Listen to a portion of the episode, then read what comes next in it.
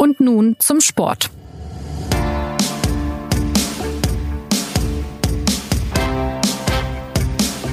Und nun mal ganz woanders hin, nämlich in die Lausitz nach Cottbus, wo der Fußball den Menschen mindestens so am Herzen liegt wie anderswo in Deutschland.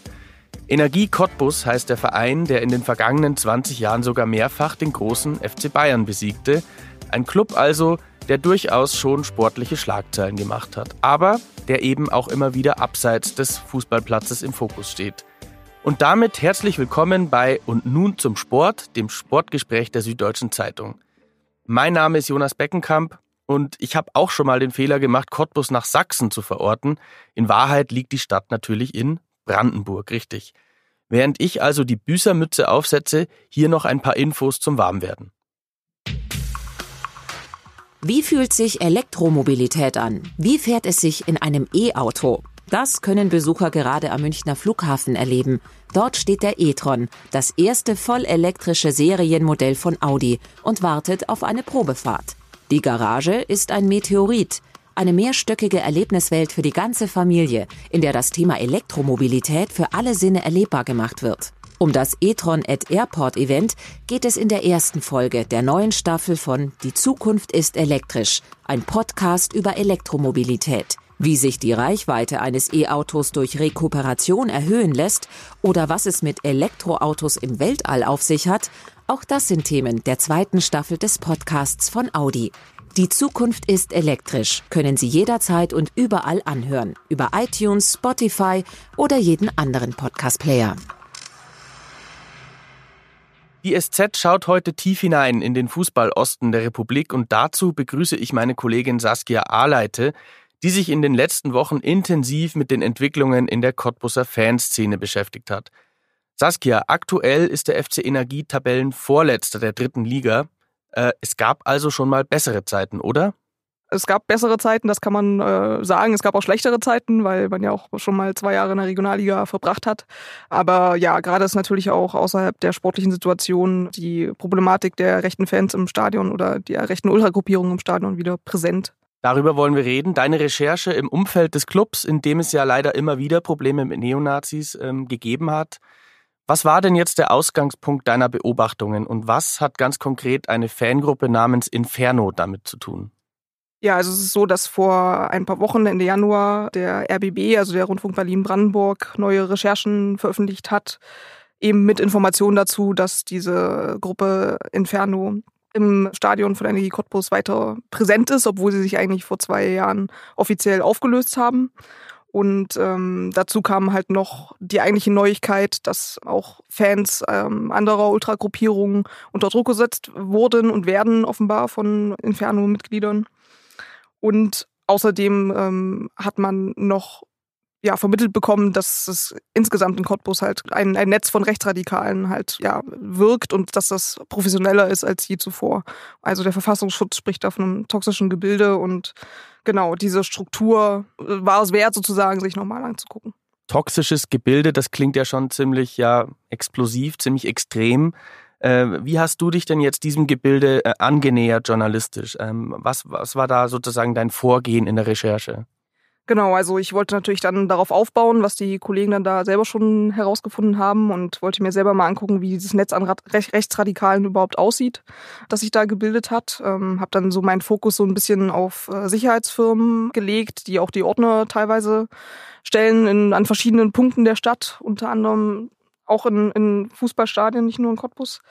Ich wollte selber mit Betroffenen sprechen und mir so ein Bild ähm, vermitteln lassen, ähm, wie Gewalt oder Bedrohung oder Einschüchterung eine Rolle spielen in Cottbus.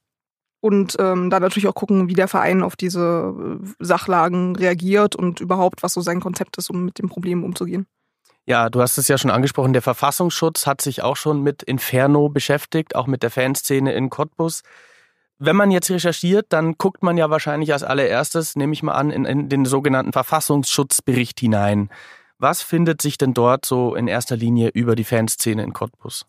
Genau, also es gibt den aktuellsten Verfassungsschutzbericht sozusagen, die kommen immer im Sommer raus, also Sommer 2018 dann sozusagen zum abgelaufenen Jahr. Und da wird halt ganz klar von äh, gesprochen, dass es halt eine rechtsextremistische Szene gibt in Cottbus, die halt aus Rockern besteht, aus Angehörigen des Bewachungsgewerbes, aus Kampfsportlern, aus äh, Musikern, die klar dem rechten Spektrum zugeordnet sind Hooligans, ähm, dann auch politisch agierende, ähm, die auch in Aufmärschen dann ähm, sozusagen auffällig werden. Und ähm, genau, der Verfassungsschutz beziffert jetzt diese, diese Personen rund um Cottbus auf 170 Leute, die da diesem Spektrum zuzuordnen sind. Und generell ähm, ist auch in diesem Verfassungsschutzbericht zu lesen, dass diese Auflösung der Ultragruppierung Inferno Cottbus eigentlich nicht stattgefunden hat, sondern dass es ein, davon auszugehen ist, dass es ein Lippenbekenntnis ist. Es wird dort von der Scheinauflösung gesprochen und ja, die, die Mitglieder von Inferno oder ehemalige Mitglieder, manchmal fällt diese Bezeichnung, ich benutze die nicht, weil offensichtlich sind diese Leute einfach weiter aktiv. Ähm, die wurden dann halt auch bei klar irgendwie rechtsgerichteten Kampfveranstaltungen oder Konzerten gesichtet. Also die sind sehr klar noch in Erscheinung. Jetzt sind ja erstmal für den äh, Betrachter 170 Leute gar nicht so viel in einer Fankurve, in einem Stadion mit ähm, Zuschauerschnitt von 7000 Leute. Ähm, was würdest du sagen, welchen Einfluss hat, haben diese 170 Leute, wenn man mal davon ausgeht, dass es so viele sind? Und, und wie äh, treten sie dann gegenüber dem Rest der Fans auf in Cottbus? Also diese 170 bezog sich jetzt ähm, auf dieses ganze Netz. Ne? Und das sind jetzt nicht unbedingt 170 Inferno-Mitglieder, die da in der Kurve stehen. Also man geht davon aus, dass es so 200 Leute sind, die tatsächlich Ultras sind. Und dass davon so 60 bis 70 Inferno-Leute sind. Und die aber halt ähm, die anderen total unter Kontrolle haben. Also ich habe dann auch mit Fanforschern, mit einem Fanforscher gesprochen, Robert Klaus, der da auch sehr aktiv ist und sich da viel, ähm, ja, immer schon mit dem Thema und auch mit Cottbus beschäftigt hat. Und der ähm, sagt halt auch, auch, dass man auch an diesem Einheitsbanner, das seit Oktober 2018 in der Kurve hängt, ähm, da steht irgendwie Betriebssportgemeinschaft äh, Energie Cottbus seit, 19, ja harmlos, seit 1966 drauf. Genau, es ja. klingt erstmal harmlos. Ähm, würde man jetzt auch überhaupt keinen äh, rechten Hintergrund vermuten. Aber es, alle anderen Ultragruppierungen haben halt im Zuge dessen ihr Banner ab, abgehangen. Und da sagen halt die Experten, das ist äh, ein undrückliches Zeichen dafür, dass da einfach irgendwie eine, ja, Machtübernahme ähm, ja, stattgefunden hat und diese Gruppe von 60 bis 70 Leuten einfach die anderen dominieren und äh, ja ihre Erscheinung sozusagen nicht zulassen. Ähm, und es gab dann noch so einen anderen ähm, Hinweis, und zwar wurden irgendwie auch 2017 Fansprecher gewählt, drei Stück waren das. Und ähm, einer davon soll auch Inferno-Mitglied sein. Der ist auch nie namentlich irgendwie, also gibt dann noch eine Website zu den Fansprechern, ähm, wo aber der dritte Name überhaupt nicht auftaucht. Und der, dem Verein ist es auch bekannt und äh, der sagt aber, der ist halt, hat nie gewirkt, aber er wurde halt gewählt, ne, von den, von den Fans. Und das ist ja auch eine, ein Zeichen dafür, dass man da irgendwie jetzt wahrscheinlich keine freie Wahl ähm, begangen hat, sondern dass eher unter Druck geschehen ist.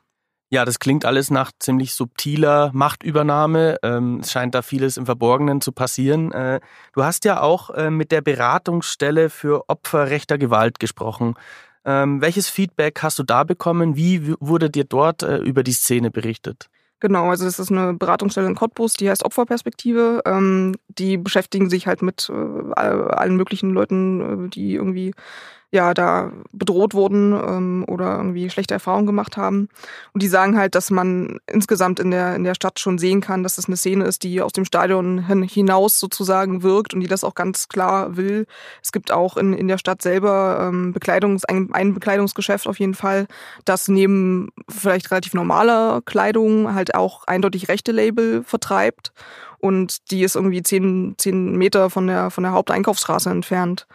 Und ähm, du hast außerdem, also zwischen Apotheken und Cafés und alles weiter, kannst du halt einfach da äh, hineingeraten sozusagen. Und manche Leute kaufen halt auch einfach die T-Shirts, weil sie sie vielleicht ganz schick finden. Und da steht dann, stehen dann auch unverfängliche Sachen erstmal auf den ersten Blick drauf. Aber wenn man dann die, die Namen, die Marken googelt sozusagen, dann äh, ja, genau. Und dann ähm, hat wurde mir halt auch von dieser Beratungsstelle ähm, erzählt, dass es eben diese Vernetzung auch in Form von Kampfsportstudios innerhalb von Cottbus ähm, ja stattfindet und ähm, es gibt einen einen dieser sehr rechtsgerichteten Kampfveranstaltungen, die heißt der ist Kampf der Nibelungen, wird auch vom Verfassungsschutz ähm, so bezeichnet Und da hat zum Beispiel auch ein, ein Nazi aus Cottbus äh, teilgenommen, der auch eine Security-Firma betreibt, beziehungsweise der Inhaber davon ist. Und ähm, dann auf seiner Website ganz interessante Referenzen äh, aufgelistet hat, die er mittlerweile gelöscht hat, aber das kann man rekonstruieren. Und da stand halt, dass er irgendwie für Energie Cottbus tätig war, für Hertha BSC, Dynamo Berlin, Dynamo Dresden und noch ähm, ja, eine Eishockeymannschaft aus der zweiten Liga. Und äh, ja, das führt also jetzt mitten hinein in äh, einen Schwerpunkt deiner äh, Untersuchungen, nämlich die Sicherheitsfirmen. Die Leute, die also im Stadion dafür sorgen, ähm, dass alles, äh, dass alle sich wohlfühlen im Grunde genommen. Nun ist es aber offenbar ganz schön schwierig zu kontrollieren, welche Menschen da von dieser Sicherheitsfirma engagiert werden. Wie hast du das beobachtet? Welche Leute arbeiten da in Cottbus? Kann man sagen, dass sozusagen Teile der Neonazi-Szene dort im Grunde genommen das Sicherheitspersonal stellen? Zu den Vereinen, die ich gerade ähm, erwähnt habe, die da standen auf dieser Seite, ähm, da ging dann auch eine Anfrage raus und ähm, Hertha und Union, die haben dementiert, dass sie mit denen zusammengearbeitet äh, haben. Und die anderen prüfen es teilweise. Und jetzt, ähm, wo du Energie Cottbus erwähnt hast, die haben tatsächlich zugegeben oder bestätigt, dass sie in der vergangenen Saison ähm, mit dieser Firma zusammengearbeitet haben. Ähm, allerdings auch in, in Unkenntnis sozusagen, weil die arbeiten halt mit, einer, mit einem anderen Sicherheitsunternehmen vertraglich zusammen. Das ist ihr Vertragspartner. Und es ist halt so, wenn du Spiele hast, wo man eine höhere Ordnerzahl äh, nötig ist, dass diese Unternehmen dann sozusagen wieder Subunternehmen beschäftigen und dann der Verein halt nicht darüber Bescheid weiß, wer da in seinem Stadion steht. Und so, dieses Problem besteht, glaube ich, in, im gesamten Fußball. Äh, Geschäft. Ja. Ist ja natürlich dann auch das Problem, dass bei keinem Sicherheitsmitarbeiter dann im Lebenslauf vorkommt, ich war mal Mitglied in einer Neonazi-Vereinigung. Ne? Also der, der Verein hat es im Grunde genommen schwer, ähm, so genau hinzuschauen. Er macht es sich aber gleichzeitig auch leicht, indem er, naja, sagt, äh, wir können nicht kontrollieren, wer hier engagiert wird. Ähm, das Sicherheitsgewerbe äh, scheint ein großes Problem. Wie äh, wirkt sich das dann aus in der Kurve selbst? Weil die Kurve scheint ja auch ein großer ähm, Ort der Rekrutierung von Nachwuchs zu sein für Neonazis. Die Ultrakultur, heißt es ja immer, ist einer der bedeutsamsten Jugendkulturen in Deutschland. Ähm, äh, kann man das sagen, dass auch dort sozusagen der Nährboden schon hergestellt ist? Genau, auf jeden Fall. Und das ist, glaube ich, auch das große Problem des Vereins, was man ihm ein bisschen mit vorwerfen kann auf jeden Fall, weil ähm, diese, dieses Problem der Rechtsradikalen, das war ja nie nur ein Problem von Energie Cottbus. Also Leute sind ja nicht ins Stadion gegangen und sind dann äh, rechtsradikal geworden, aber Leute mit rechter Gesinnung, die sich dort einfinden, finden halt junge junge Leute, die ähm, sich erstmal nur für den Sport begeistern, die dann aber halt irgendwie dann dieselbe ja denselben Fanatismus sozusagen für den gleichen Verein ähm, aufbringen und sind da einfach sehr leicht abgreifbar. Also das ist auf jeden Fall ein Rekrutierungsfeld. Im Raum steht auch ein Fall von ganz konkret unterlassener Hilfeleistung seitens eines Security-Mitarbeiters. Ähm, wie stellt sich diese Geschichte dar? Genau, das ist halt dann auch das Problem der Sicherheitsfirmen, die dann da oder der Ordner, die da agieren. Generell, das kann man sich ja vorstellen, wenn du ins Stadion gehst, willst du natürlich irgendwie, die Ordner stehen ja da nicht ohne Grund. Das ist ja nicht nur, um irgendwie ein sicheres Reinkommen und Rauskommen zu gewähren, sondern es soll dir ja auch eine Form von Anlaufpunkt für solche Sachen ähm, sein. Und wenn das dann ganz offensichtlich nicht äh, der Fall ist oder du das Gefühl hast, dass die selber irgendwie eine, eine, ein Ziel verfolgen, dass sie dir nicht helfen oder so, dann ist es auf jeden Fall für jeden Stadionbesucher eigentlich ein Thema. Ein weiterer Schwerpunkt deiner Recherche waren ja äh, Betroffene, denen äh, entsprechende Dinge widerfahren sind. Äh, gleichzeitig hast du aber eine große Gegenkultur angetroffen. Ähm, wie ist es denn mit der linken Szene in Cottbus und auch die bürgerliche Szene vielleicht? Ähm, wie wehren sich die Menschen dagegen? Genau, also die ich habe ja mit, mit äh, Leuten gesprochen, die irgendwie auch von, von diesen Inferno-Leuten ein bisschen unter Druck gesetzt werden oder beziehungsweise von Leuten kennen, denen es so ergangen ist. Und da kommt halt ganz oft zur Sprache, dass es aber eben eine hohe Gegenkultur gäbe und eine, eine große ausgeprägte linke Szene. Man kann da jetzt auch einen Verfassungsschutzbericht gucken und Zahlen finden, äh, die, die da auch eine, eine große autonome äh, ja, Szene widerspiegeln. Und auch um das Stadion herum gibt's wohl einige Anlaufpunkte für ähm, ja, linksgerichtete Jugendliche oder auch äh, sonstige ähm, ja, Leute. Ähm, aber man muss das schon so sehen, dass die Leute, gerade wenn es jetzt um Energie Cottbus und, die, und den Ultrablock Block geht, da so ein bisschen einen Zwiespalt haben. Also einerseits würden sie sich vielleicht gerne gegen die Nazis stellen und ähm, das auch so ausdrücken und unterstützen vielleicht auch Leute, die äh, das offener tun. Andererseits habe ich auch ganz oft erlebt, dass es so eine, so eine Abwehr gibt gegen Medienberichterstattung generell schon, weil man sagt, okay, wir sind irgendwie 7300 Leute im Durchschnitt im Stadion und davon sind jetzt irgendwie 60 Inferno-Leute oder 200 rechte Ultras.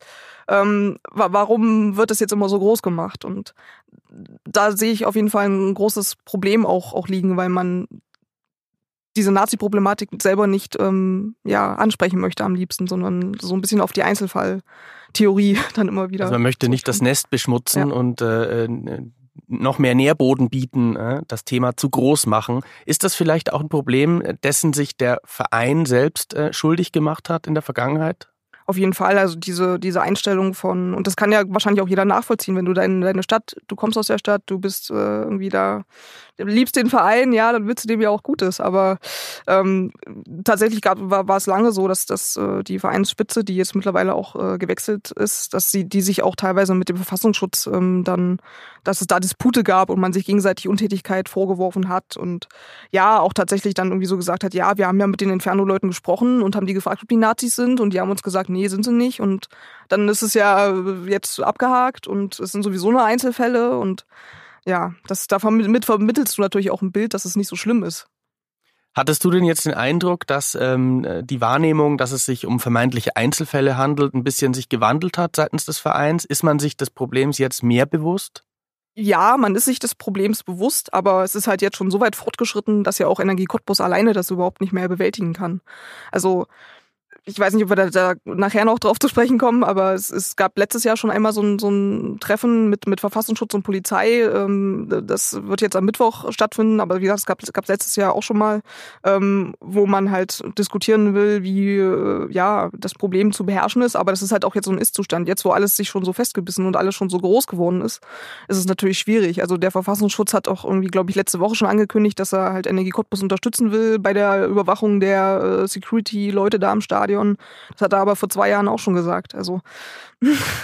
Es ist ja so, es, äh, ähm, wie, inwieweit kann man denn sagen, dass dieses Problem schon längst über den Fußball hinaus lappt, eigentlich ja schon in das soziale, in das gesellschaftliche Leben in dieser Stadt hin, hinein? Das kann man, glaube ich, jetzt gerade aufgrund der Recherchen auf jeden Fall sagen, auf die, aufgrund dieses Netzes, das da entstanden ist, wo man ja auch nicht mehr klar unterscheiden kann, wer ist jetzt der Nazi, der bei Inferno im, Stadion steht, wer ist der, der irgendwie ein Kampfgym, Kampfstudio betreibt, ähm, der irgendwie, ja, es gibt ja auch klar rechtgerichtete Bands, Musiker, die Musik vertreiben über rechte Label. Das ist alles auf Cottbus sozusagen zurückzuführen und nennt der Verfassungsschutz auch so. Und klar, also wie ich vorhin auch schon angedeutet habe, ähm, es, ist, es war ja auch schon immer ein sozial, ein sozialgesellschaftliches Thema. Es ist ja nicht durch Energie Cottbus entstanden, aber konnte sich da halt ähm, ja ausbreiten. Aber genauso ist es jetzt auch nicht durch irgendwelche Maßnahmen von Energie Cottbus einzudämmen. Du hast es gerade schon angesprochen. Es soll also jetzt diese Woche ein Treffen geben. Der Verein möchte sich nochmal mit dem Verfassungsschutz auseinandersetzen, mit der Polizei, um die Thematik anzugehen. Ähm, aus deiner Erfahrung heraus, glaubst du, dass es diesmal fruchten könnte, dass man sich mal zusammenschließt, dass man vielleicht ein Bündnis hinbekommt, wo man eben auch die restlichen Fans, das sind ja viel mehr, ins Boot bekäme? Genau, also es ist ja auch nicht so, dass der Verein untätig war die letzten Jahre. Ähm, es gab vor zwei Jahren ja dieses Spiel gegen Babelsberg, ähm, wo die Inferno-Leute auch äh, mit Hitlergruß und rechten Sprechgesang sozusagen aufgefallen sind und einen Platzsturm fabriziert haben und deshalb sich ja dann auch aufgelöst haben, weil es sonst sowieso Stadionverbote und hohe Strafen gegen Energie Cottbus vom DFB gegeben hätte. Und damals ähm, gab es auch so ein, so ein bisschen ein Aufrütteln und ein Aufbäumen im Verein, hatte ich, äh, habe ich das Gefühl, weil man hat dann auch so Maßnahmen ergriffen, dass man irgendwie auch mit Toleranzbündnissen in der Stadt zusammengearbeitet hat auf einmal und ähm, ja, Jugendclubs gegründet hat und äh, die sich da auch engagieren. Also es gibt da schon Anlaufstellen, aber wo man auf jeden Fall zu wenig gemacht hat, ist in, in Sachen Prävention. Das ist auch eine, ja, ein Stichwort, das von den Fanforschern kommt, mit denen ich gesprochen habe, dass da halt auf jeden Fall zu wenig passiert ist, weil ähm, Inferno Cottbus hat sich 1999 gegründet. Die konnten halt so lange wirken. Die Leute von damals kriegst du halt auch nicht mehr ein oder die kriegst du nicht mehr umgepolt, sage ich jetzt mal, sondern es geht halt viel mehr darum, ähm, die nachkommende Generation sozusagen auf die ja demokratische, äh, ja offene Seite zu ziehen. Es gibt auch eine, eine Nachwuchsorganisation von Inferno, die sich gründen konnte in den letzten Jahren. Das ist schon ein sehr deutliches Zeichen, dass da auch sehr wenig passiert ist, um ähm, ja in Sachen Nachwuchsarbeit und Nachwuchsprävention ähm, sozusagen wieder was, was Gutes zu erreichen. Und da, ich glaube, in dem Punkt sieht man gerade schon bei Energie Cottbus, dass man da was tun muss. Sie haben auch angekündigt, dass sie mit Schulen zusammenarbeiten wollen und so weiter und so fort. Und das ist auf jeden Fall positiv zu bewerten. Ja, wir reden über Jugendarbeit, Sozial- und Schulpolitik und da sind wir eigentlich auch schon mittendrin im Thema ja Politik. Was äh, kann denn von Seiten der Gesellschaft, von Seiten der Politik, von Seiten letztlich auch der Wähler passieren, äh, damit sich ähm, das Problem der Neonazis in der Gegend ähm, beheben lässt? Genau, also wenn wir jetzt das Stichwort Wahlen äh, sozusagen gleich haben in der Frage, da reicht ja schon der Blick auf die auf die letzten Bundestagswahlen ähm, und die Ergebnisse, um zu sehen, dass es einfach ein, ein gesellschaftliches Problem dort ist. Da haben 27 Prozent der Leute ähm, im, Wahlkreis Cottbus die AfD gewählt und das war die stärkste Partei dort und also mehr braucht man nicht, um zu sehen, dass das nicht nur ein Thema ist, das man in einem Stadion lösen kann oder angehen kann, sondern dass da ganz tief verankert anscheinend ein Problem sitzt, das zu lösen ist und das halt auch über, über Schule und Politik und ja, die Stadt selber auch ähm, angegangen werden, dass, dass, dass das dort angegangen werden muss. Ja, ähm, vielleicht zum Schluss noch ähm, Lösungsansätze. Welche Lösungsansätze siehst du, ähm, hast du kennengelernt? Warum ist es letztlich so schwer, diese Unterwanderung der Fankurve zu verhindern? Ähm, wo siehst du Möglichkeiten, dass man nochmal was in die richtige Richtung bewegen könnte? Die Prävention haben wir jetzt ja gerade schon angesprochen. Das ist halt was, was ganz unten ansetzt, was auch jahrelang dauert. Das kann auch gut zehn Jahre dauern, bis dann da irgendwie tatsächlich ein, ein sichtbares Umdenken auch in der, in der Kurve sozusagen ankommt. Ähm, aber das aktuelle Problem jetzt, dadurch, dass es halt auch so diese Vernetzung gibt in die ganze Stadt, in alle Lebensbereiche, da sind irgendwie Leute, die eröffnen so für E-Zigaretten Läden oder für ähm, Nahrungsergänzungsmittel und die kommen alle aus dem rechten Spektrum so. Und also ich, ich weiß es ehrlich gesagt nicht, wie man das stoppen kann. Also die Fanforscher sagen dann auch so, ja, da, da kann auch das Ordnungsamt einfach mal gucken, was, was, was äh, lassen wir jeden Laden zu, nicht aufgrund, weil die politische Gesinnung irgendwie uns nicht passt, sondern es gibt da aber schon so einen, einen Maßnahmen, die man ergreifen kann. Ähm, es ist auch in Deutschland so, dass die Rechtsextremen ganz oft so Gebäude für sich auch versuchen, ähm, ja, zu kaufen oder zu ja, und dann halt für ihre politische Gesinnung sozusagen zu benutzen. Und das ist schon was, wo, wo ein Ordnungsamt zum Beispiel dann auch äh, eingreifen kann. Ist es denn letztlich vielleicht auch so, dass es schon zu normalisiert ist, dass die, die Rechten sozusagen in dieser Stadt sich schon zu sehr breit gemacht haben? Sie gehören eigentlich ja schon dazu.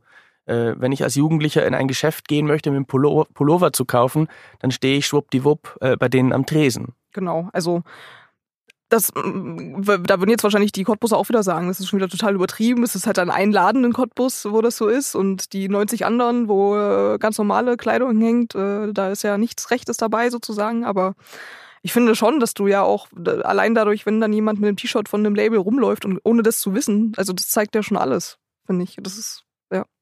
Ich würde abschließend noch ein persönliches Urteil von dir vielleicht erfragen. Du kommst selber äh, aus den neuen Bundesländern, aus Sachsen-Anhalt. Ähm, wie traurig macht es dich, wenn du solche Entwicklungen jetzt auch hier hautnah mitbekommst?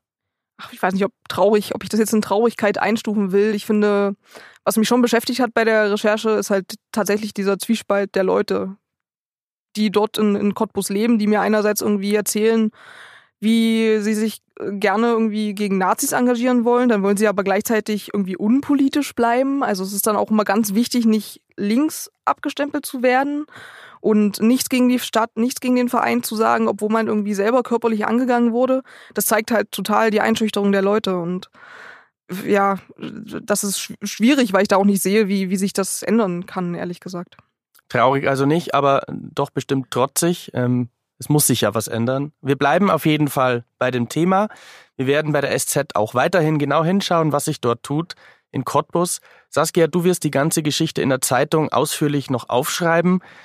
Eine letzte Frage an dich. Hättest du denn da vielleicht schon eine passende Überschrift parat? Ich hatte eine, habe einen Arbeitstitel, aber ich glaube nicht, dass der so in die Zeitung kommt. Es wird sich noch was ergeben. genau. Ja, das war's für heute. Ich sage danke, Saskia, für deine Auskünfte und weise an dieser Stelle darauf hin, dass wir für Anregungen jederzeit erreichbar sind unter podcast.sz.de. Außerdem laden wir alle Hörer dazu ein, an einer kleinen Umfrage zu und nun zum Sport teilzunehmen.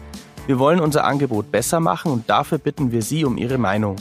Alle Infos unter sz.de slash sport-umfrage. Das dauert fünf bis zehn Minuten. Wir freuen uns, wenn Sie mitmachen. Bis dahin, au revoir.